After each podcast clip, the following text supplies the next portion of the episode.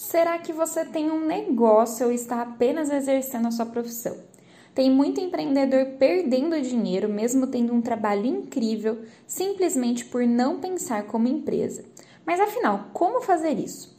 Primeiro de tudo é pensar que em um negócio a empresa não pode depender de uma única pessoa.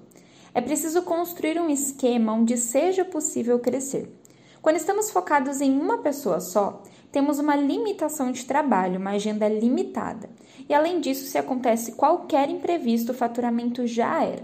Com isso, também ficamos sobrecarregados, cansados e incapazes de produzir mais e melhor. E isso é um tiro no pé para qualquer empresa. Você precisa criar espaço para crescer. Por isso é importante construir processos onde outras pessoas possam desempenhar da mesma forma aquilo que você já faz.